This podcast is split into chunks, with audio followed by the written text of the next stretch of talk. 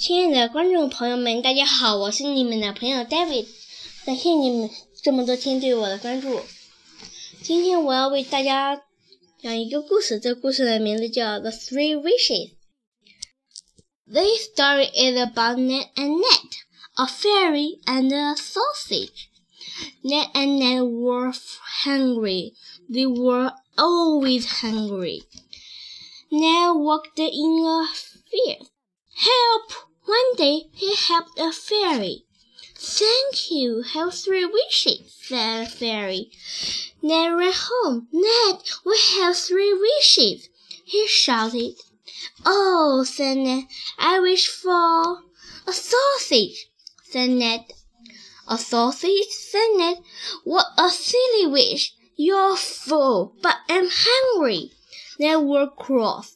I wish the sausage was on the end of your nose. And it was. Oh my god. Ned was very, very, very cross. Oops, said Ned. Ned!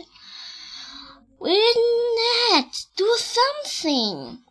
I wish the sausage was off your nose, said Ned. And it was.